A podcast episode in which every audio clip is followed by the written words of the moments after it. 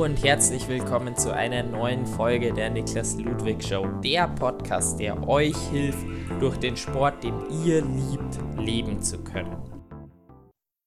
Heute zu Gast in meinem Podcast habe ich Nies Siegnecht. Nies Siegnecht ist die CEO der Firma FE226, die hochwertige Kleidung für Triathleten, Läufer und Radfahrer herstellt.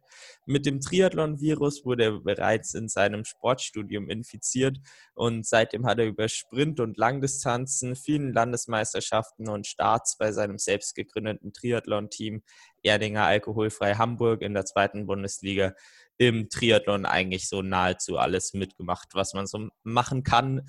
Und äh, auch im beruflichen Umfeld äh, ist er voll im Triathlon aktiv und über Stationen als Brandmanager bei Canyon und Chefredakteur bei, ähm, beim Trimark hat er jetzt vor etwa dreieinhalb Jahren äh, die Firma FE226 ins Leben gerufen. Das ist heute mein Podcast-Gast. Also äh, ja, herzlich willkommen, Nies. Moin, sagt man hier oben im Norden. genau, äh, dann äh, beginnen wir doch gleich mal bei dir. Äh, ich habe es ja schon kurz angeschnitten. Wer bist du? Äh, wie bist du im Triathlon sportlich und beruflich aktiv? Ja, du hast ja schon äh, relativ gut recherchiert und einiges ausgegraben. Also ich habe meinen ersten Triathlon selber, glaube ich, 1999 gemacht. Also schon eine Ecke her. Ähm, da war da war Triathlon noch, noch ein bisschen was anderes als jetzt, also sehr viel kleinere Veranstaltungen. Irgendwie kannte ich hier in Hamburg und im Raum äh, alle, die Triathlon gemacht haben und mittlerweile hast du halt pro Verein genauso viele Leute wie damals insgesamt das waren. Ähm, insofern muss man diese Landesmeistertitel auch ein bisschen einordnen. Es gab auch nicht so viel Konkurrenz. Ähm, trotzdem habe ich das halt mit äh, viel Ambitionen gemacht. Ich habe mit Triathlon eigentlich angefangen, vorher bin ich Rad gefahren, aber nicht im Verein, sondern einfach so für mich. Und irgendwann war es mir zu kalt zum Radfahren und dann habe ich mit Laufen angefangen und habe dann gedacht, jetzt muss ich auch noch schwimmen dazu. Und dann bin ich eisern irgendwie jeden Montag ins Schwimmbad getigert und habe mir selbst graue Schwimmen beigebracht und äh, so dann mit Triathlon angefangen. Und da bin ich irgendwie, äh, so, das kam so von einem zum nächsten. Also du hast ja eben schon gesagt, während des Sportstudiums habe ich mit einem äh, Kommilitonen und Freund zusammen äh, eine GBR gegründet, wo wir eben versucht haben, ein bisschen Sportler und uns selbst nur als Team zu vermarkten und hatten dann eben, wie du gesagt hast, Team Erdinger alkoholfrei Hamburg, äh, ein Zweitbundesliga-Team äh, da gegründet und äh, das so ein bisschen gemanagt und das rundherum gemacht. Ähm, ich habe Trainerlizenzen in Triathlon und Leichtathletik gemacht. Dann bin ich während des Studiums zu Spomedes gekommen, also dem Verlag, der hinter einem Triathlon-Magazin steht und der, der, hinter der Swim. Triathlon Training hatten wir eine ganze Zeit lang, das ist ja jetzt zusammengelegt. Trimark.de und Triathlon TV. Da durfte ich mich elf Jahre lang ähm, super gerne und mit, mit ganz viel Freude an der Sache austoben, was den ganzen Triathlon-Bereich angeht und habe da halt viel Entwicklung so mitbekommen und bin dann zu Canyon gewechselt, weil ich das Gefühl hatte, dass ich nochmal was lernen möchte, dass, dass ich nochmal eine neue Herausforderung haben möchte. Und ähm, ja, irgendwie war ich mit dem Journalismus so ein bisschen äh, am Ende angekommen, von dem, wo ich das Gefühl hatte, so, da kann ich noch viel für mich rausziehen, ist das eine. Und B, da kann ich dem Ganzen noch viel geben. Mit, mit, also ein bisschen ist mir die Leidenschaft dafür so auf der Strecke geblieben. Und ich war einfach echt heiß drauf, was, was zu lernen wieder. Ich wollte wieder was lernen. So, dann war ich bei Canyon, äh, hast du ja gesagt, Brandmanager für Straße, Triathlon und Cyclocross. Ähm, und da, bei Canyon habe ich wieder aufgehört, weil wir uns als Familie in Koblenz nicht wohlgefühlt haben. Das war einfach irgendwie nicht unser Ort. Und dann sind wir wieder zurück nach Hamburg. Dann habe ich mich selbstständig gemacht, nachdem ich noch eine Weile aus dem Homeoffice gearbeitet habe. Aber wenn du da Teamverantwortung hast und so, ein bisschen schwierig von woanders. Also ich war dann jede zweite Woche in Koblenz. Ähm, ja, aber mit, mit, Verantwortung für Mitarbeiter fand, passte das irgendwie schwer zusammen, ähm, das vernünftig zu lösen, zumal äh, ja, man jetzt vielleicht Covid-19 bedingt äh, anders darauf vorbereitet ist, auf Homeoffice-Arbeit, als man es damals war. Ähm, und das hat so nicht gut funktioniert. Und insofern ähm, bin ich da wieder raus. Dann war ich selbstständig und habe ein bisschen Athletenmanagement gemacht, äh, ein bisschen Pressegeschichten, Artikel geschrieben, so eine Mischung aus den Sachen, die ich, bisher, die ich bis dahin schon gemacht hatte und äh, eben verschiedene Firmen beraten. Ähm, was ein Triathlon angeht oder Entwicklung. Und eine davon war FE226 mit dem Gründer Morten. Das ist äh, ähm, eben der Gründer von FE226, Morten Sondergaard, ein Däne aus Kopenhagen. Und ähm, da habe ich am Anfang viel mitgeholfen und bin da immer weiter eingestiegen und seit Oktober 2018 äh, da voll eingestiegen. Dann hatte ich das ein bisschen falsch äh, äh, nachgeschaut. Ich dachte nämlich, äh, du warst äh, Mitgründer. Ähm, nee, ich bin jetzt Mitgeschäftsführer und mir gehören Anteile an der Firma, aber ähm, Morten ist der Gründer und ja, jetzt machen wir es zusammen. ja, genau, dann äh, stimmt es ja jetzt auch wieder, dann äh, ist die Information jetzt auf jeden Fall wieder korrekt. Ähm, mich genau. hat es gerade ein bisschen gewundert, in Sachen Triathlon-Team hattest du eben gesagt, ihr habt da äh, eine GBR gegründet gehabt. Ähm, ich hm. kenne es jetzt zumindest bei mir so halt aus den Vereinen, mit denen ich irgendwie Kontakt habe, dass es halt einfach ein äh, angemeldeter Verein ist. Warum habt ihr hm. damals hm. eine GBR gegründet? Weil unser äh, Anspruch an das Ganze nicht war, einen Verein zu haben oder ein Triathlon-Team, sondern wir wollten ein bisschen was Sponsorenakquise, Betreuung eines Teams rundherum mit Physiotherapie und äh, also wir wollten das Management von dem Ganzen machen. Und das Team Erdinger Alkoholfrei Hamburg war kein Verein, sondern eine Startgemeinschaft. Das war was, was wir auch unter anderem in der also da, da, haben wir mit für gesorgt, dass das in der Bundesliga, in der, in der, zweiten und in der dritten liegen. Ich weiß gar nicht, ob es das noch gibt, ehrlich gesagt. Aber damals haben wir das mit ins Leben gerufen, dass es sowas gab in der Liga, ähm, dass man Startgemeinschaften bilden, konnten, bilden konnte.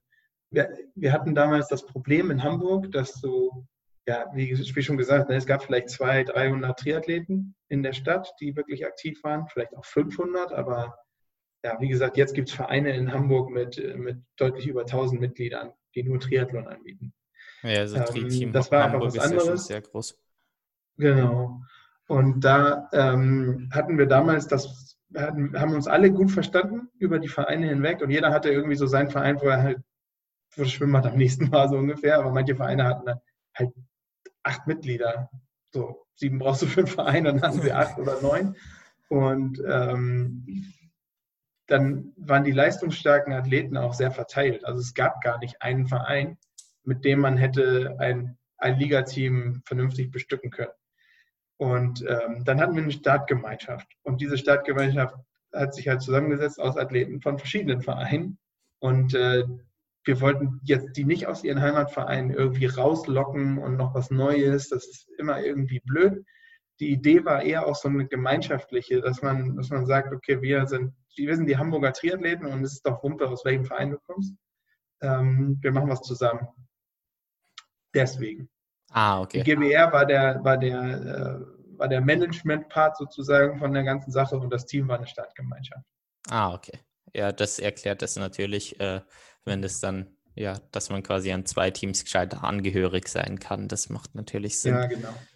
Ähm, jetzt, um nochmal auf FE226 äh, zu sprechen, äh, zu kommen. Du hast es schon angeschnitten äh, mit Gründer ETC, äh, grob was ihr macht, aber gib uns doch einfach mal ein paar Rahmendaten zu eurer Firma und ja, erklär mhm. mal, was äh, die Produkte von FE226 ausmacht.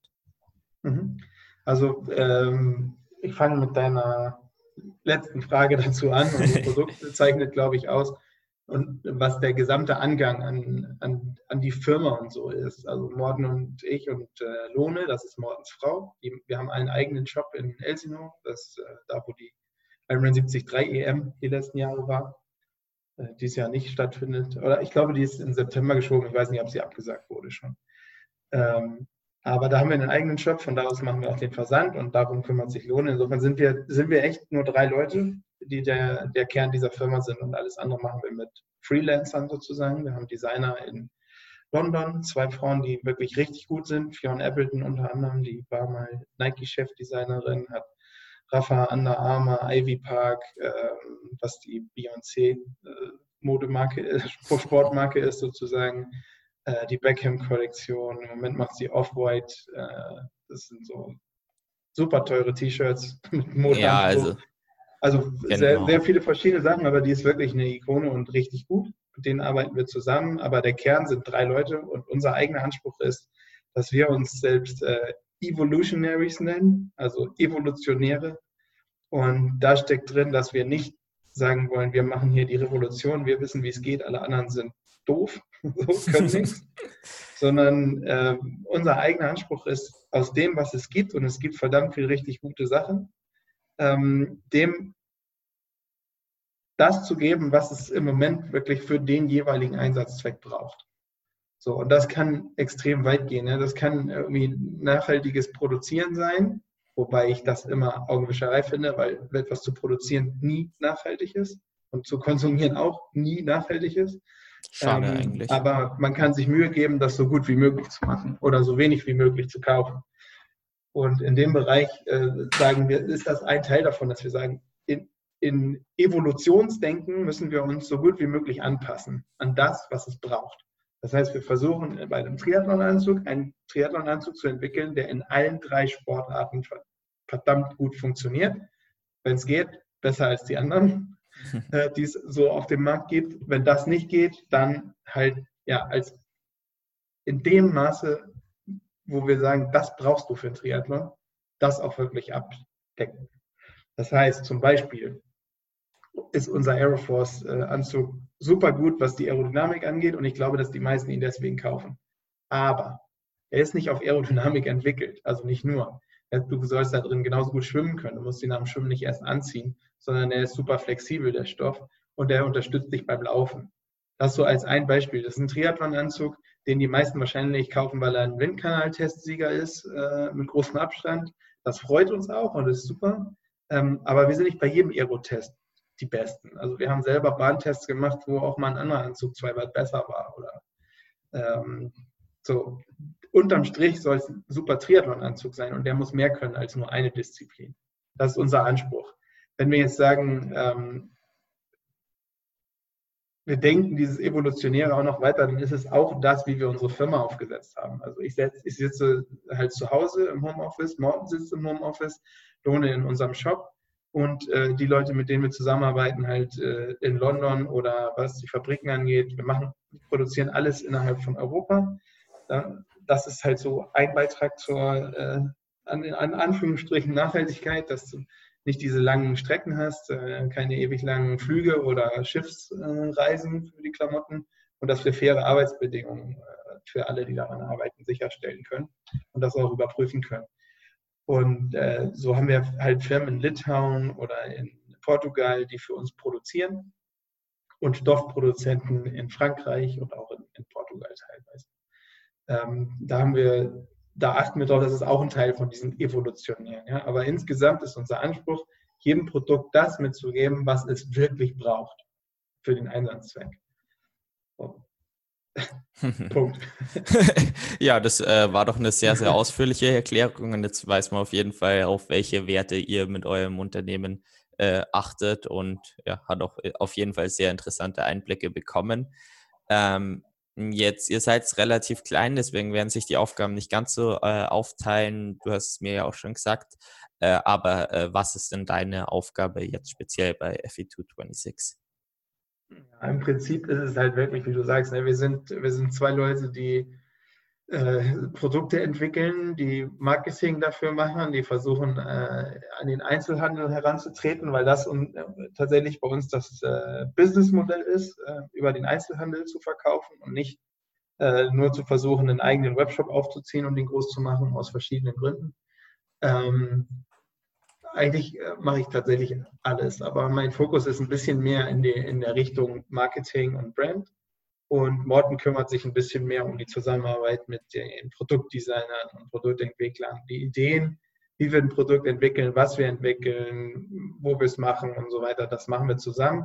Ist ein bisschen in die Richtung aufgeteilt, dass ich mich um äh, Social Media und Kommunikation und sowas mehr kümmere und er sich mehr um diese Produktionsgeschichten direkt halt einfach gucken, ja, was ist jetzt am Ende der Preis, wenn wir das so haben wollen? Könnt ihr das denn, könnt ihr das bauen am Ende? Ja? Also könnt ihr, äh, ihr als äh, Fabrik in Litauen, könnt ihr Bondings, also geklebte Nähte, könnt ihr Laserlöcher schneiden in den Stoff, könnt ihr diese Funktion, jene Funktion, Silikonprints und so weiter.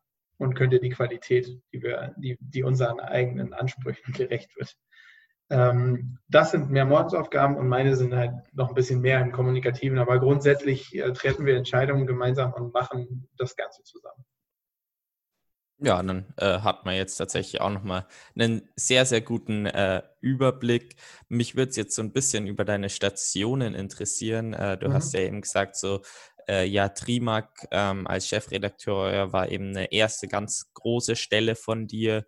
Ähm, was hast du denn aus der Zeit als Chefredakteur äh, für FE226 äh, mitgenommen, was du jetzt da eben anwenden kannst. Und ich meine, besonders dann eben in deinem Bereich.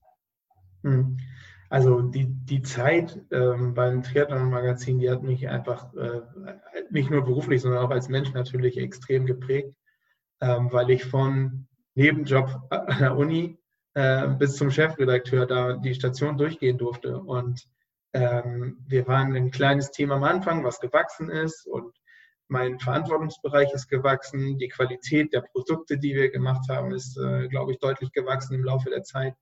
Und äh, damit auch die eigenen Ansprüche natürlich äh, oder andersrum, weiß ich nicht, was als erstes wächst, aber ähm, so, ich habe extrem viel lernen können und ich glaube, wo ich am meisten so dran gewachsen bin, ist, ist tatsächlich der Übergang von ja, an der Uni, ich, ich probiere mal was aus, wo ich Bock drauf habe und äh, darf mich da austoben und ausprobieren, zu die Verantwortung für das Team mitzutragen und zu gucken, wie, wie es auch den, den Menschen, die da arbeiten, geht.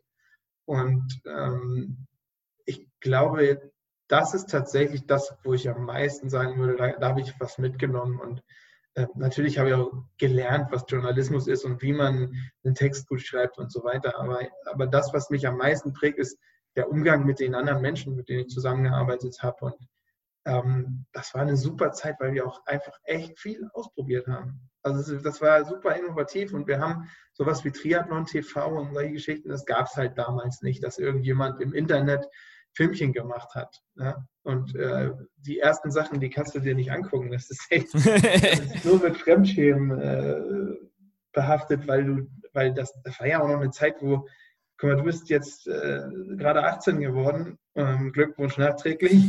Danke. Ähm, und hast dir, hast schon deinen eigenen Podcast aufgebaut und so, ne? Das war was, als ich 18 geworden bin, da habe ich viel Musik gemacht, aber da gab es keinen Podcast. So, da gab es auch nichts, wo du mal selber vor einer Kamera gestanden hast. Es sei denn, wir haben halt ein Konzert gegeben und irgendjemand hat es gefilmt. So. Aber ähm, das, das war eine andere Zeit, um mit solchen Medien umzugehen. Und da konnte ich viel reinwachsen da habe ich super viel mitgenommen und ja, wie gesagt, im, im Umgang mit mehr so auf den menschlichen und berufsgeprägten äh, Umgang mit, mit Menschen habe ich viel gelernt und dieses Ausprobieren und äh, durchaus auch hinterher mal sagen, so, ah, das war ja nicht so geil. Äh, und damit aber auch gut umgehen zu können irgendwie. Ne? Am Anfang, ich bin jemand, der eigentlich nicht gerne Fehler gemacht hat früher. Mittlerweile weiß ich, dass das der, die wichtigste Triebfeder ist, äh, um, um besser zu werden. Und wenn man sie, wenn man sie gut analysiert und äh, auch wieder im Sinne von Evolution sozusagen, ja, ähm, da gibt es halt immer Mutationen in jedem Bereich und die manche sind besser und manche schlechter und unterm Strich entwickelt sich das Ganze immer in die Richtung, dass es zu dem Umfeld, in dem man gerade ist, am besten passt. Da habe ich super viel mitgenommen.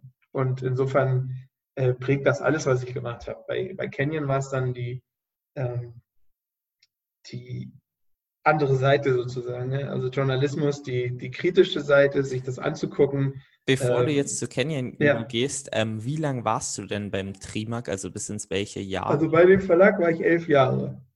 Und äh, bis in welches Jahr ja, war das dann, einfach um es zeitlich eben einordnen zu können? Boah, 2015, glaube ich. Okay. Ist ja. nachher bei 2015. Ah, okay, ja. alles klar. Dann darfst du sehr, sehr gerne gleich mit Canyon weitermachen. ja, also da habe ich halt die Industrieseite davon kennengelernt. Ne? Also von nicht nur dem gleichen, also nicht dem gleichen Sport, sondern da ging es ja, also da ist Radsport natürlich Welten größer als Triathlon. Wir denken ja immer, Triathlon ist so das Nonplusultra und super groß, aber Triathlon ist echt, auch wenn wir x Hawaii-Sieger haben aus den letzten Jahren und so, das ist mini klein und das interessiert nicht viele Leute. Außer, also die Leute, die es machen, interessiert es extrem und äh, viele richten ihr komplettes Leben danach aus und äh, ja, also es ist echt eine Blase. So. Ähm, und dann kamen wenigstens halt noch die Blasenradsportler, die Blasenradsport noch oben drauf, ähm, die eine größere ist, aber auch eine natürlich.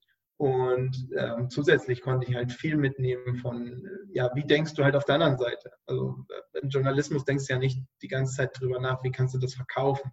Ich habe zwar am Ende auch so mit Aufgaben äh, übernommen oder damit drüber nachgedacht mit äh, Frank und Silke zusammen, wie man die Marke Triathlon schafft. Ja, wir haben dieses Insider Coach Experte als Dreiteilung mit reingenommen und wie sieht das Ganze aus, was machen wir wo. Aber da geht es eher darum, äh, zu berichten und äh, nette Sachen sich auszudenken, wie man das machen kann, als äh, wirklich dieses reine Verkaufen. Und das ist natürlich was, was bei Canyon eine andere Rolle spielt. Ähm, und da habe ich so beide Seiten kennengelernt. Und ich bin so ein super Nerd, was Material angeht, Fahrräder, was weiß ich. Und ich habe da so ein Fachidiotenwissen, was man einfach im Leben nicht braucht. Aber was mir dann sehr geholfen hat, äh, so diese Detailverliebtheit mit irgendwie, welche Bremse funktioniert wie und welcher Vorderreifen ist bei wie viel Grad seitliche Anströmung mit welchem Vorderrad am schnellsten. So ein ganzer Kram. Ähm, das sind natürlich Sachen, die, man, die eigentlich nicht wichtig sind für unser Leben, aber die mir dann extrem geholfen haben, als ich mich selbstständig gemacht habe, weil das immer gut ist, wenn du dann Fachidiot bist. In irgendeinem Bereich mehr weißt als die meisten anderen. Ja, also ich, ich beschreibe mich auch immer gern als äh, Technik-Nerd, aber äh, die Sachen, die du jetzt angesprochen hast, äh, da bin ich dann auch raus. Also, äh, ja gut, aber das, weißt du, ich bin auch mehr als doppelt so alt wie du und ähm, habe einfach mehr Zeit gehabt, mich in dem nerdy, nerdy Sein auszutoben. Daran liegt. Also am Ende, gut. du und brauchst Interesse dafür und wenn du das hast, dann wächst dein Wissen. Ja, und, und derzeit bin ich halt Koch und du hast halt einfach noch äh, acht Stunden mehr pro Tag, äh, die du dich damit beschäftigen kannst. Also, ja, dafür kann ich nicht so gut kochen. ja, das, äh, da hat man immer seine Vorteile, das stimmt. Genau. Ähm, äh, genau, jetzt äh, bei Canyon, äh, du hast es schon angesprochen, da war dann ja ein großer Fokus eben auf dem Verkaufen selber. Ähm, wie sah denn dann bei Canyon so grob eure äh, Vermarktungsstrategie aus? Äh, ich weiß gar nicht, wie viel ich da jetzt so rausplaudern sollte, dürfte, aber ähm, im Grunde geht es halt, ging es viel darum, ich, ich war ja Brandmanager und das ist zwar beim, am Marketing dran, aber diese beiden Bereiche waren getrennt bei Canyon. Okay. Das heißt, meine Aufgabe war eher zu sagen, wie stehen wir nach außen da, wie sieht die Marke aus, wie wird sie wahrgenommen, wen sponsern wir, ähm, dann wie sieht die Website aus, wie launchen wir ein neues Fahrrad, also so wirklich, wirklich ins Detail gedacht, wie, keine Ahnung, ein, eins meiner Projekte war das äh, Canyon SRAM Racing Team, also das Frauenteam, als wir damit angefangen haben. Wie stellen wir das Ganze da? Wie machen wir die Bilder? Auf welcher Höhe wird aufgenommen?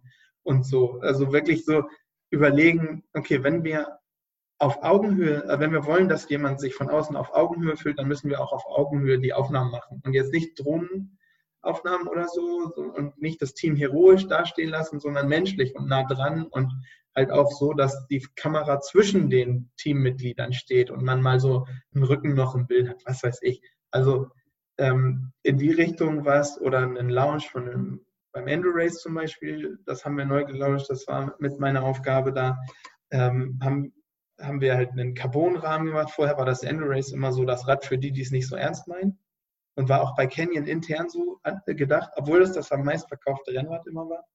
Ähm, war das halt immer so, ja, okay, das ist halt das günstige Rad für die, die es nicht so ernst nehmen und die, die es ernst nehmen, kaufen sich ein Ultimate oder Aero. Ähm, und das wollten wir aus der Nische rauskriegen. Und wie macht man das? Ja, also wie kannst du so kannst du eine Plattform, ein Fahrrad, also ein Fahrradtypen, ähm, neu positionieren, sodass es aus dieser Nische rauskommt und irgendwie Hightech ist und ähm, auf wieder in Richtung Abenteuer geht, weil du damit lange Sachen fahren kannst oder mehr Komfort hast, aber trotzdem ein Racebike im Prinzip. Ja? Was für die allermeisten Leute, die Fahrrad fahren, das die viel bessere Möglichkeit ist als ein Ultimate oder Airroad, was wirklich für Profis gemacht wurde bei Canyon. Also viele von den Rädern bei Canyon sind echt aus dem Profisport entwickelt. Ähm, damit sind sie aber halt auch für Profisportler entwickelt und nicht so sehr für die in Anführungsstrichen echten Kunden. Und ähm, da das rüberzubringen, dass es, dass es ein cooles Rad ist ähm, und das wegzukriegen von diesem Image, so selbst im Canyon Showroom hätten die aber manche Verkäufer wahrscheinlich gesagt, ja, wie viel fährst du denn? Ja, nicht so viel, ist dir nicht so wichtig, dann nimm doch mal das Endo Race. so war das früher. Und ich glaube, das haben wir schon geschafft über verschiedene Maßnahmen. Ansonsten ist natürlich, was Verkaufen angeht, um auf deine Frage da nochmal ein bisschen genauer einzugehen, ähm, ging, ging es an meinem Job eher darum, ja, wie kann man, äh, also wie, wie, stellt man die Marke an sich dar? Wofür steht Canyon? Ähm, und wie launchen wir was Neues? Wen laden wir ein an Journalisten? Und wo machen wir den Launch? Und wie machen wir den? Zeigen wir denen die Factory? Zeigen wir denen die Testcenter, um die Marke zu erzählen? Oder machen wir halt auf dicke Hose und lassen die mit dem Hubschrauber irgendwie sonst wohin fliegen, damit die ein krasses Erlebnis haben und das total toll finden? Und deswegen besser schreiben. Sowas haben wir nicht gemacht, sondern eher halt wirklich in die Firma reingeholt, weil Canyon für diese Technik und Innovation und eigene Entwicklung steht, meiner Meinung nach. Ähm, was Verkaufen angeht, sind es viele Geschichten mit, okay, wann pusht man was, wo kommen irgendwelche Anzeigen rein, welchen Profisportler unterstütze ich, wie mache ich das, ähm, gibt es Sales-Aktionen, ähm, Newsletter-Tools, Social Media, was weiß ich. Aber da gibt es sehr große Unterschiede, äh, finde ich, mittlerweile, gerade wo ich jetzt für eine kleinere Firma arbeite und das Gleiche von null aufziehe sozusagen oder von drei, ähm, gibt es Riesenunterschiede, was Marketing und Sales angeht von kleinen und großen Firmen. Mhm. Ja, also du hast jetzt eh schon einiges äh, rausgelassen, zumindest mal, wo die Gedanken äh, hingehen. Ähm, also wenn es dann mehr ins Detail gehen soll, dann äh, muss da einfach noch wer sein, der eben jetzt aktiv ist, der da weiß, was er sagen kann und so weiter. Deswegen würde ich jetzt auch einfach mal ja. weitergehen und wieder in Richtung FE226 gehen, weil du einfach dort weißt, äh, was kann ich erzählen ähm, und so weiter. Äh, ja, und deswegen würde ich jetzt bei FE226 äh, mal nach der Vermarktungsstrategie fragen. Also ihr habt vorher angesprochen, Einzelhandel ähm, ist eben ein mhm. großes Ziel davon. Ähm, ja. Ansonsten äh, Andi Böcherer ist natürlich auch eben sehr groß, äh, gerade jetzt mit dem ja, Hashtag BeIron, der ja auch eben mit euch und mit dem Andi Böcherer stark verbunden wird und äh, auf Social Media seid ihr ja auch sehr, sehr groß und professionell unterwegs. Also ja, das ist jetzt mal, was mir so von außen aufgefallen ist oder bis jetzt aufgefallen ist. Aber wie schaut dann so eure Vermarktungsstrategie aus? Worauf liegt euer Hauptfokus? Ja, also wie ich vorhin schon gesagt habe, eigentlich äh, danke für, für das Lob mit Social Media und so weiter. Das ist halt äh, das ist meine Arbeit daran äh, oder ein Teilchen davon. Ähm, unser Fokus ist der Einzelhandel aus ganz verschiedenen Gründen. Einmal habe ich ja vorhin schon gesagt, so, ne, was Nachhaltigkeit und sowas angeht, dieses äh, Pakete von hier nach da schicken und dann bestellst du dir sieben verschiedene Teile und weißt vorher schon, dass du nur zwei behalten willst und schickst den Rest wieder zurück, hast die aber mal angezogen. Davon wird nichts besser und für die Umwelt ist das jetzt auch ziemlich Grütze, wenn man äh, Sachen zweimal komplett durch Europa irgendwie karren lässt. ähm, und da ist der Einzelhandel deutlich besser, finden wir. Da probierst du Sachen an und äh, guckst, ob sie dir passen oder nicht. Dann hast du beim Einzelhandel Experten, die dich beraten können die dir sagen können, äh, ich meine, du hast ja jetzt, du hast gesagt, für dein, für dein Ironman-Projekt, was du ja super erfolgreich gefinisht hast, ähm, hast du dir in letzter Minute noch einen Helm gekauft. Den hast du dir sicherlich nicht gekauft, weil du gedacht hast, ey, der sieht geil aus, sondern weil du von irgendjemandem gehört hast, dass der Helm noch ein bisschen besser zu deinem Vorhaben passt. Also, Nein, ich habe mir den gehabt? bestimmt nicht gekauft, weil es hieß, dass der 20 Watt schneller ist. Nein, wie, wie kommst du auf sowas? eben. eben. Und, und, das hast du halt beim Einzelhandel, beim guten Einzelhandel, dass die dir noch eine Beratung zusätzlich geben. Und ähm, dann äh, sieht man halt ja auch, dass wo die Innenstädte ein bisschen aussterben und überall das Gleiche zu sehen ist. Es wäre schön, wenn wir da einen kleinen Beitrag leisten können, dass das wieder interessanter wird, irgendwo mal hinzugehen. Wir haben auch beratungsintensive Produkte, weil, wie ich vorhin sagte, wenn wir so einen Aeroforce-Anzug, ja, kannst du sagen, ist Windkanal-Testsieger, cool können andere auch sagen, weil sie in einem anderen Umfeld, in einem anderen Test-Setup halt gewonnen haben. Oder bei uns waren ja auch nicht alle anderen dabei, die auch gut sind. Insofern ähm, ist das so ein Argument, aber es gibt noch viel, viel mehr. Und dafür brauchst du jemanden, der das dir erklärt und dir sagen kann, so, okay, für dein Anspruch für dein Portemonnaie ist das das Beste und das vielleicht nicht. Und ähm, das ist schön. Und dann ist es auch ein rein wirtschaftlicher Grund dahinter. Äh, Morten, unser Firmengründer, der ist, äh, kommt eigentlich aus dem Management Consulting und hat Implement Consulting Group mitgegründet. Das ist mittlerweile die größte Beraterfirma in Skandinavien. Ähm, hat die mit besessen und aufgebaut und ähm, hat natürlich viel Einblick in große Geschäfte. Die beraten Maersk oder haben äh, Sarah, diese Modemarke, mitberaten und ähm, viele andere große.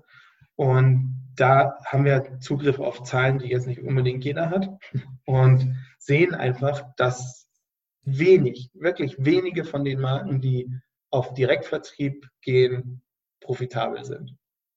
Das liegt einfach daran, dass du das Risiko komplett alleine trägst. Äh, wenn du jetzt dich mit irgendeiner Kollektion mal komplett vergreifst im Ton, ja, machst irgendwie alles auf Gelb und Gelb will in dem Jahr keine Sau tragen, dann verkaufst du alles unter Preis. Dann hast du hohe Versandkosten, musst den, den ganzen Vertrieb selbst machen, dann kommt wieder viel zurück, wie ich vorhin gesagt habe. Also Retourenquoten im Sport sind die, glaube ich, nicht ganz so hoch. Ähm, aber in der Mode hast du ja teilweise halt, keine Ahnung, 60, 70 Prozent der Ware geht wieder zurück, die bestellt wird. So, das sind einfach Megakosten und ähm, du hast echt viel Marketing-Budget äh, da rein zu pumpen, bis es irgendwie läuft. Und dann, wie ich vorhin gesagt habe, ist Triathlon eine kleine Scheißblase. Also man denkt immer, das ist super groß und da, da gibt es halt auch echt viele Firmen und viele echt gute Firmen. Aber ähm, wenn du Weltmarktführer bist im Triathlon, inklusive Neoprenanzügen oder sowas, dann kommst du auf einen Gesamtumsatz, äh, der möglich ist. Äh, das klingt viel für jemanden, der keine Firma dahinter hat, aber wenn du äh, halt das Ganze irgendwie da wuppen willst auf Dauer und wenig Risiko damit haben willst, dann ist es nichts, wenn du 80 Millionen Umsatz machen kannst, maximal damit aber als Weltmarktführer und das ist keiner. Also das, ist, halt das, das so, ist echt nicht viel. Also ich nee, mein, also das ist ne, für eine, das ist, das ist eine, da kann man eine tolle Firma drauf aufbauen und das ist alles super, aber es bleibt klein und es bleibt mit hohem Risiko behaftet. Und wenn du es über Direktvertrieb alles machst, hast du halt das Risiko komplett auf deiner Seite und musst, du musst ja immer die Sachen kaufen. Also du musst ja erstmal was entwickeln, das kostet Geld und Zeit dann musst du die Sachen produzieren lassen. Dann gibt es Mindestabnahmemengen. Wenn du noch eine kleine Firma bist, dann äh, kriegst du deutlich schlechtere Preise als jemand, der, äh, keine Ahnung, halt 5000 Stück von jeder Größe nimmt und du fängst halt an und machst Mindestabnahmemenge 300 oder 500 oder 200 oder was auch immer da jetzt mit welcher Firma man das macht, äh, mit welcher Fabrik. Aber da auch wenn es nur 200 sein sollten oder du kannst irgendwie gut verhandeln und hast 100, erstens kriegst du einen deutlich schlechteren Preis, wenn du wenig nimmst. Äh, und zweitens musst du auch 100 Stück erstmal selber kaufen und auf Lager haben und dann verkaufen. Und da sind nur wenige von den Textilfirmen, die selbst die ganz großen, wie Rafa oder so, die haben, ich glaube, Rafa hatte in der gesamten Firmengeschichte ein Jahr mit schwarzen Zahlen. Und da denkt jetzt jeder, Rafa sind halt super gut und cool, gehören jetzt den Walmart-Brüdern und da muss doch alles laufen das ist nicht so einfach. So, und über einen Einzelhandel zu gehen, hat verschiedene Vorteile. Du teilst das Risiko ein bisschen auf. Du hast äh, ähm, weniger Marketingkosten, weil jeder Laden selbst die Sachen halt ein großes Interesse hat, die zu verkaufen. Wir selber verdienen, an, wenn wir einen Anzug über einen Händler verkaufen, weniger als der Händler daran. Das heißt, wir haben schon faire Preise auch dem Handel gegenüber und wir wollen mit dem Einzelhandel noch viel mehr zusammenarbeiten als bisher.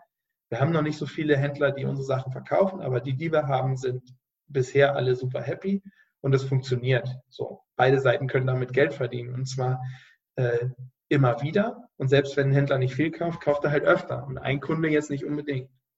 So, das heißt, der Kampf um einen, äh, um einen Händler beziehungsweise sich da gut drum zu kümmern und den gut zu behandeln, ist für uns wichtiger als jetzt äh, irgendwie großen Social Media Bohai zu machen. Das ist natürlich auch wichtig und wir wollen ja auch mit den, mit, mit den Kunden direkt in Kontakt sein. Und ich glaube, es ist auch so eine unserer stärkeren Seiten, dass wir wirklich nah dran sind. Auf den Messen, wo wir jetzt waren, die letzten Jahre, da standen Morten und ich am Stand. So, da haben wir niemanden irgendwie bezahlt, um da mal kurz Sachen zu verkaufen, sondern wir haben direkt mit jedem gesprochen, so lange und ausführlich, wie der oder diejenige unser Gelaber ausgehalten hat.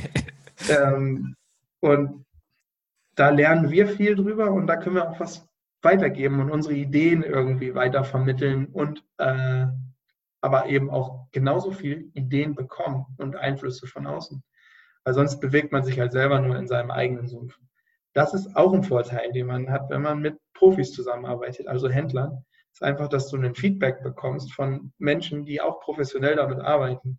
Und das ist aus meiner Erfahrung in diesen ganzen, nicht nur Triathlon, sondern ich glaube, in dem größten Teil des Sportbusinesses ist es ähm, nicht so, dass da besonders viele Profis arbeiten. Also da gibt es natürlich Leute, die Profi geworden sind. Ich zähle ja selber dazu. Ich habe Sportwissenschaften studiert und das Studium abgebrochen. Also ich habe gar nicht äh, irgendwo einen, einen wissenschaftlich-wirtschaftlichen Background dafür. Ähm, also bin ich eigentlich auch kein Profi, sondern das musste ich lernen und, und werden sozusagen. Ähm, und da gibt es viele solche Laufbahnen, ähm, was gute Seiten hat, es ist viel Kreativität vorhanden und so, aber eben auch schlechte, weil es nicht so professionell ist wie in anderen Bereichen. Ja, äh, sehr, sehr, sehr interessante Einblicke. Ähm, du hattest jetzt eben, also einen starken Fokus ganz klar eben auf den Einzelhandel gelegt. Ähm, ich persönlich bin einer, ich kaufe extrem viel online. Ähm, also ich kaufe sehr selten im Einzelhandel ein, mhm. einfach mhm. weil die, für mich die Vorteile überwiegen. Ähm, und es geht ja so auch, ähm, ich glaube, das sind recht eindeutige Zahlen, dass der Einzelhandel schrumpft. Ähm, ja. Äh, jetzt würde es mich interessieren, ähm, klar, derzeit macht es Sinn für euch, ähm, für den Einzel, äh, Einzelhandel eben. Ähm, aber glaubt ihr, dass quasi der Einzelhandel wieder stärker wird oder ähm, seht ihr da eine Gefahr, dass quasi, wenn ihr jetzt den Hauptfokus auf den Einzelhandel legt, dass dann irgendwann, wenn das halt wirklich nicht mehr laufen sollte, dass es ja äh, auf der Strecke bleibt, ist jetzt irgendwie blöd gesagt, aber so quasi ja. die ja, Gefahr, dass halt einfach gesagt, ja. der Einzelhandel eben wegbricht. Ja, definitiv äh, geht es in eine Richtung, wo es, den kleinen Einzelhandel, äh, den kleinen Einzelhändlern schlechter geht und sich das in Richtung Online verlagert. Aber Online ist halt ein Verkaufskanal vom Einzelhandel. Also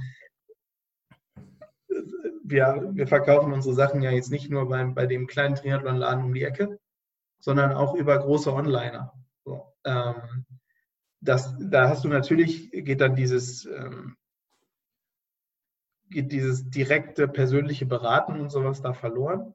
Aber wenn die Kunden da draußen, wenn du sagst, du kaufst halt viel online, du informierst dich über andere äh, Quellen irgendwo, darüber, was du kaufen willst oder sollst oder gerne hättest, ähm, das, das ist definitiv ein Trend, den es gerade gibt, aber ähm, trotzdem, da sagen wir, das sind ja, also auch jeder, der online verkauft, ist ein Zwischenhändler irgendwo. Ja? Das ist jemand, der bei uns die Sachen einkauft und sie weiterverkauft. Zu verschiedenen Konditionen. Wir haben auch äh, Möglichkeiten, das sehr risikofrei zu machen. Dann ist der Verdienst natürlich für den Zwischenhändler nicht so groß, wenn er gar kein Risiko übernimmt und wir alles. Ähm, aber es gibt verschiedene Möglichkeiten da. Und ähm, ich sehe den Einzelhandel jetzt nicht festgelegt an, so muss ein Einzelhandel aussehen, sondern man, man sieht ja jetzt, dass viele auch äh, versucht haben, in der, in der Corona-Zeit irgendwo online wieder Fuß zu fassen oder noch einen schnellen Shop aufzuziehen, was ja gar nicht so schwer ist heutzutage mehr. Ähm, oder andere Sachen anzubieten, wie Know-how-Transfer über YouTube-Videos oder was weiß ich. Ähm, insofern, äh, wenn ich sage Einzelhandel, meine ich nicht äh, den ganz klassischen hier Tante Emma-Laden für Sportler, sondern das ist der gesamte Handel damit. Und das kann genauso gut auch online sein. Ah, okay, alles klar. Und das kann sich, das wird sich umschichten, da bin ich ziemlich sicher. Ich hoffe, dass es sich nicht zu sehr auf die ganz Großen beschränkt, die, die jetzt äh, viel, die ja auch teilweise viel Schindluder treiben so, ähm, und ihre Mitarbeiter nicht gut behandeln und so. Und da, da kann man immer nur hoffen, äh, dass der Markt das irgendwie reguliert. Das sehe ich im Moment nicht so, weil halt jeder da einkauft. Das ist, es ist sicher und am einfachsten. Ähm, aber es gibt, es gibt ja durchaus verschiedene Möglichkeiten und der, Der Handel an sich wird sich verändern, das tut er schon lange und das wird auch noch stärker vorangehen. Da bin ich ziemlich sicher. Wir möchten trotzdem mit Händlern zusammenarbeiten und nicht unser, eigen, unser einziger eigener Händler sein, aus diversen Gründen. Ja, genau. Also die Gründe hast du, glaube ich, äh, sehr, sehr ausführlich äh, schon äh, ausgeführt. Ähm, ich persönlich bin damals auf eure Marke über Andi Böcherer aufmerksam geworden. Ähm, ich persönlich weiß jetzt gar nicht, sponsert ihr noch weitere Athleten? Ja, Franz Löschke haben wir noch, ah, ähm, stimmt, ja. der, der, unsere Sachen auch trägt. Und ansonsten, ähm, ja, richtig, äh, wir hatten lange mit Helle Fredriksen zusammengearbeitet. Die hat ja ihre Karriere beendet. Ähm, und haben, sind mit ihr auch äh, Langdistanz-Weltmeisterin geworden, sozusagen. Also sie hat das gemacht, wir haben unseren Anzug getragen. Ähm, so, ja. Und das sind, das sind so die beiden, die beiden großen Namen. Wir haben noch ein paar Sportler, die auch unsere Sachen tragen aus, äh, aus Überzeugung. Wir hatten auch äh, jemanden, der von anderen gesponsert ist, zum Beispiel aber auf Hawaii unseren Anzug angehabt hat, weil er den besser fand als das andere und halt gemessen hat, dass der ihm mehr bringt. Ähm, erkennt man dann halt an den, an den lasergeschnittenen Löchern an der Seite. Und dem Design steht halt nicht groß drauf mehr unser Name irgendwo, aber äh, kann, man, kann man mal sehen, dass auch der ein oder andere das so trägt, äh, weil wir da doch wohl eine ganz gute Qualität liefern können. Ja, das ist auf jeden Fall schon ein sehr, sehr gutes äh, Zeichen für eine äh, Marke, gerade wenn da auch noch der irgendwelche Sponsorregularien hat, die bestimmt davon ja. nicht erfreut sind, sagen wir es mal so. Ja. Ähm, in Sachen Sponsoring seid ihr, also arbeitet ihr dann mit äh, schon auf jeden Fall großen Sportlern zusammen, aber jetzt, wenn man es mit anderen Marken vergleicht, ich meine, ihr seid auch relativ klein, ähm, habt ihr ja relativ wenig Fokus, würde ich mal sagen, auf mhm. ähm, gesponserte Athleten. Ähm, warum ist es so? Also, wenn man es, das hat jetzt zwei Seiten. Also, ich weiß, ich, ich fange von uns aus an. Vielleicht können wir, wenn du Lust hast, noch eben noch darauf eingehen, wie ich es aus Sportlersicht sehen würde. Ja, können ähm, wir gern machen. Weil, also von, aus unserer Sicht ist das einfach äh, ein Tool, was gut funktionieren kann, aber man muss einfach gucken, so was ist für eine kleine Marke wichtig. Und für eine kleine Marke ist wichtig, dass sie wahrgenommen wird im Markt und dafür ist so ein Sponsoring mit gerade mit Andy halt hilfreich. Du sagst, du bist darüber auf uns aufmerksam geworden und da bist du nicht der Einzige. So. Auf der anderen Seite muss man sagen, dass ein Profisponsoring halt echt viel Geld kostet. Also nicht, weil ein Profi jetzt so viel Geld verdient, die verdienen nicht so viel, wie sie sollten. So, ähm, aber wenn ich jetzt einfach nur überlege, keine Ahnung, ich, ich, ich klammer jetzt Geld einfach mal aus, wenn ich dir für den Wert von 5000 Euro Klamotten gebe, dann muss ich da deswegen, also nur wegen, also eine kleine Marke, nein, das, Entschuldigung, ich hole noch mal ganz kurz auf. Wenn du als Marke da stehst, dann machst du ja Sponsoring am Ende nur, weil du darüber mehr verkaufen kannst. Ähm, natürlich auch Image und was weiß ich, aber das sorgt alles am Ende dafür, dass du deine Produkte los wirst, weil sonst, äh, du kannst, manche machen auch Sponsoring, weil sie halt jemanden gerne mögen und sich das leisten können. Aber das ist was anderes. Das, ist, das spielt immer eine Rolle, gerade in dem Sport. Ähm, aber das Wichtige ist, dass du als Marke mehr wahrgenommen wirst und dann mehr Sachen verkaufst. Sonst könntest du dir das Sponsoring gar nicht leisten und dem Athleten nichts geben oder zeigen. Wenn ich dir für 5000 Euro Klamotten gebe, dann muss ich nur aufgrund des Sponsorings, also dieser 5000 Euro, keine Ahnung, sagen wir unterm Strich 50, 60 Anzüge mehr verkaufen, als ich ohne dich verkauft hätte. Das klingt wenig, aber das ist ganz schön viel. Also es gibt wenig Sportler, die das schaffen, über das, was sie darstellen, so ruckzuck für Umsatz zu sorgen bei irgendeiner Firma.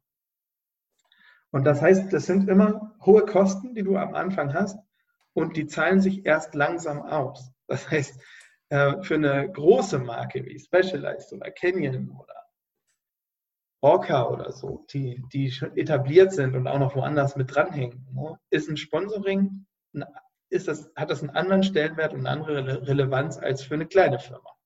Für die kleine Firma geht es darum, Markenbekanntheit zu schaffen, ja, aber vor allen Dingen muss das Geld, was du reingesteckt hast und ausgegeben hast, halt wieder reinkommen. Sonst kannst du dir diesen ganzen Marketing-Bohai ja gar nicht leisten. Kannst du dir nicht erlauben. Ähm, und das ist aus meiner Erfahrung und egal von wo ich jetzt gucke, ob aus äh, Zeitschrift, also als Journalistensicht oder direkt von einem großen Sponsor wie Canyon, die ja wirklich unterm Strich viel zu viele Athleten sponsoren. ähm, und jetzt aus der kleinen Markensicht ähm, ist dieses Sponsoring immer ein Tool, was nur mittelfristig funktioniert und nicht direkt dir mehr Umsatz beschert. So, ja? ähm, da ist es, wenn ich jetzt die, wenn wir wieder von 5000 Euro Warenwert ausgehen oder so, ist es sinnvoller, das, was ich selber dafür bezahlt habe, in Google Ads oder sowas zu stecken, wo du direkt sehen kannst, was passiert. Und Sponsoring oder Anzeigen in, in einem größeren Magazin oder sowas zu schalten, hat aus meiner Erfahrung für eine kleine Firma selten einen direkten messbaren Effekt. Markenaufbau und so, ja, und das ist auch wichtig. Aber du kannst dir den Markenaufbau halt nur zu einem gewissen Grad erlauben, wenn es deine eigene Kohle ist, die drin steckt. Wenn du einen Investor hast, der sagt, ist mir alles egal, ich bin, keine Ahnung, man sieht das jetzt zum Beispiel bei, bei Hoka gerade oder damals bei K-Swiss, du hast das Gefühl, es gibt keinen einzigen Triathleten mehr auf der Welt, der nicht von denen gesponsert ist.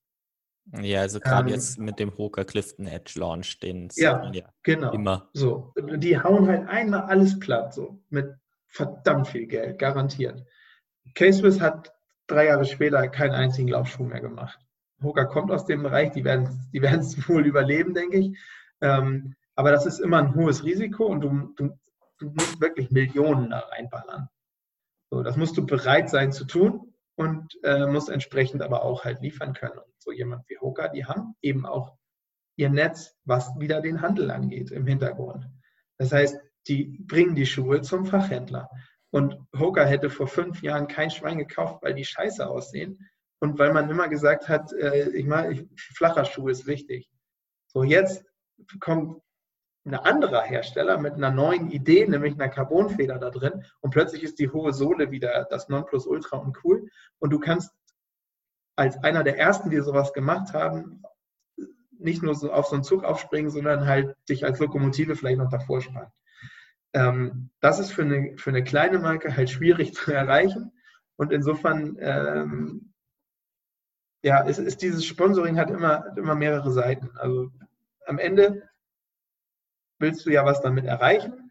Und da kann man vielleicht jetzt den Link zu dem Sportler an sich irgendwo anschließen und sagen, für den Sportler ist es immer wichtig zu wissen, was kann ich einer Firma bieten. Ähm, und ja, wir sind, wir sind jetzt nicht riesig groß, wir geben keine Unsummen aus in dem Sponsoring. Ähm, ein bisschen auch, weil wir halt festgestellt haben, dass das für uns ein Tool ist, was wir gerne machen und wo wir auch dem Sport was geben können, aber wo wir keine direkten Auswirkungen, kaum direkte Auswirkungen spüren können.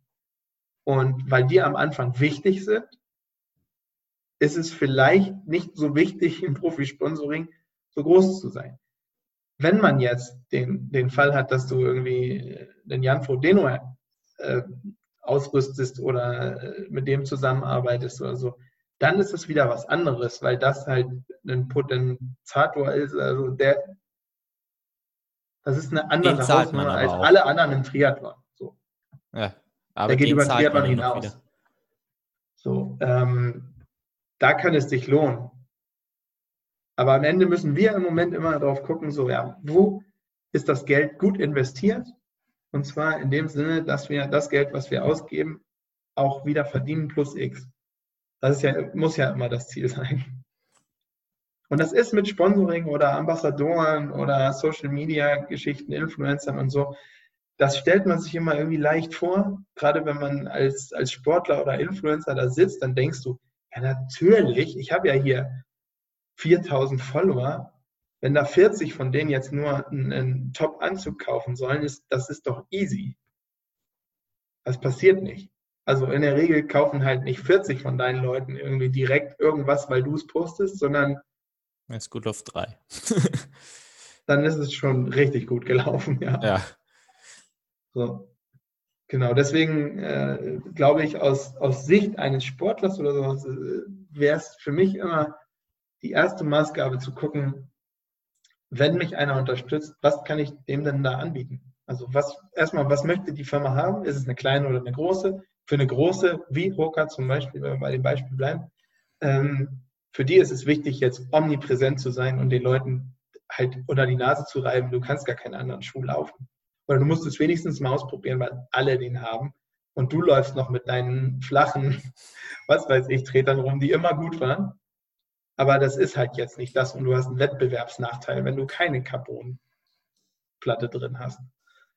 So, also dieses Gefühl zu vermitteln. Und ich meine, Nike hat das mit den, mit diesem Weltrekordversuch und Marathon unter zwei Stunden und ähm, die haben wirklich richtig, richtig viel Geld ausgegeben.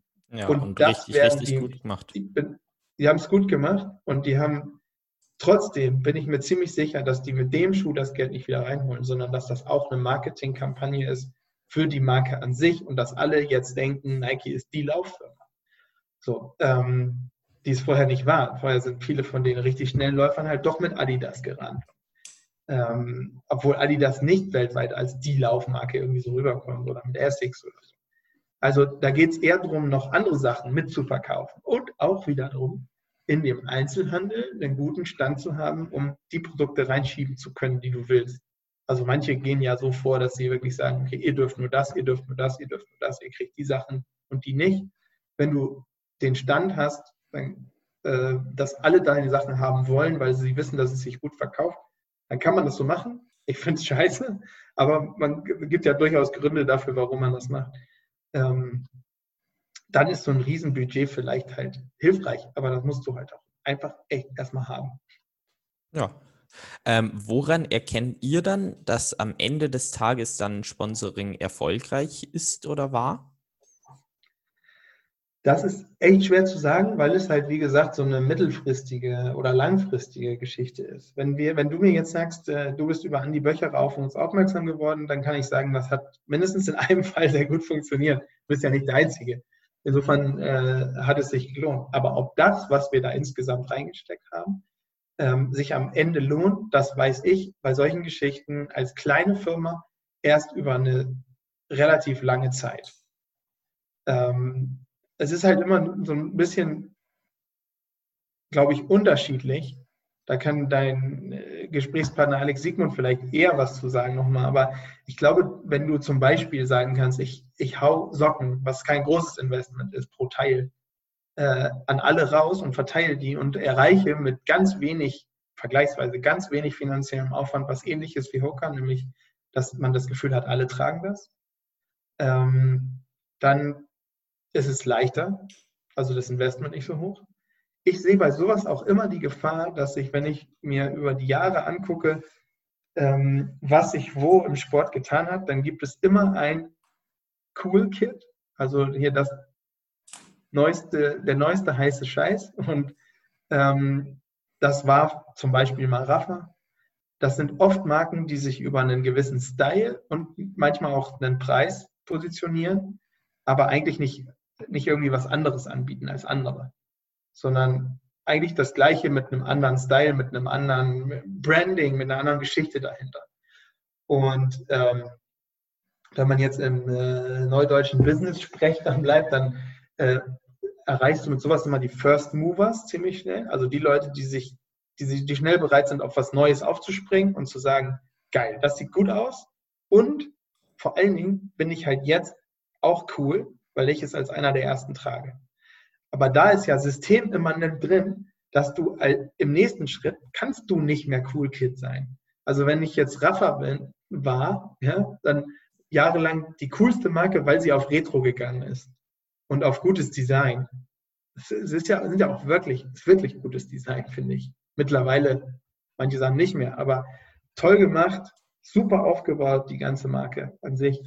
Ähm, aber in diesem Ding drin steckt. Sobald du größer wirst, kannst du nicht mehr Cool Kid sein, sondern dann muss es den nächsten geben. Weil die First Mover das super schnell nicht mehr cool finden, mit einer Marke rumzulaufen, die jeder trägt. Das heißt, du kannst einmal ganz schnell ganz viel verkaufen und dann kannst du Glück haben und es pendelt sich gut ein und du bist etabliert. Ähm, und das ist so ein bisschen die Krux an, sie sehe ich da zumindest drin, an Marken, die versuchen, auf einen Stylezug aufzuspringen oder einen selber zu starten. Was cool ist, aber wir versuchen halt immer mit diesem Evolutionary, wir versuchen den Sachen eine Langlebigkeit sowohl in der Funktion als auch in der, in der Qualität an sich mitzugeben und auch in dem Stil, nämlich was eher zeitloses, was lange gut funktioniert, ähm, eher das als jetzt Camouflage oder hier bunte, bunte Sachen, da die Trendfarbe des Jahres reinzukloppen und hier nochmal und irgendwie, ja, halt einfach am coolsten zu sein, weil ich glaube, dass das nicht besonders nachhaltig, nicht im Sinne von Ökologie, sondern nachhaltig im Sinne von, ähm, das, das kann nicht lange funktionieren. Und wenn man Rafa als Beispiel wieder nimmt, dann gibt es jetzt halt Map, Paranormal Studios, äh, es gibt halt so viele Café de Cycliste und was weiß ich, wie viele echt gute, coole Marken es gibt, die jetzt halt den nächsten Style setzen. Und da laufen die Leute jetzt hin. Und dann muss es wieder den nächsten geben. Und dann muss es wieder den nächsten geben. Und äh, deswegen glaube ich, dass es, ähm, dass es sinnvoll ist, nicht auf kurze Trends zu setzen, sondern gute Arbeit zu machen in vielen Bereichen und dann immer lieber ein kleineres Stück des Kuchens zu haben, aber dafür immer ein bisschen Kuchen zu essen.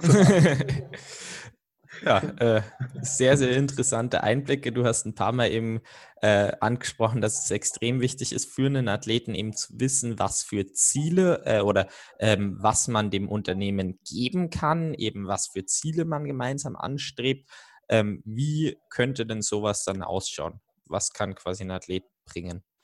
Ja, also wenn ich jetzt, äh, wenn ich jetzt Athlet wäre, dann würde ich versuchen, erstmal zu gucken, was kann ich denn tatsächlich anbieten? Also ähm, kann ich irgendwie einem Unternehmen helfen, mehr Sachen zu verkaufen?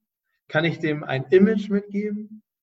Kann ich, ähm, was weiß ich, wenn ich jetzt sozial super gut drauf bin und einen Trainerschein habe oder so, dann und ich arbeite mit einem ich weiß nicht, wie du genau aufgestellt bist, aber arbeite mit einem lokalen Restaurant zusammen und äh, kann mit denen zusammen Leuten anbieten, hey, so könnt ihr mal, ich koche mit euch Fitnessküche und wir machen davor noch ein Lauftraining ähm, und ich bringe euch ein bisschen was bei. Das ist halt ein super Mehrwert für die Firma selber, weil du Leute dahin kriegst, die sonst nicht dort essen gegangen wären ähm, die jetzt dahin gehen, merken, oh, das ist geiles Essen, haben was gelernt für ihr Leben, finden das Kochen gut. Ähm, so, da kannst du richtig viel draus machen, was jetzt nicht direkten Verkauf angeht, aber du kriegst auch Leute ins Hotel oder in dein Restaurant, die sonst nicht da gewesen wären.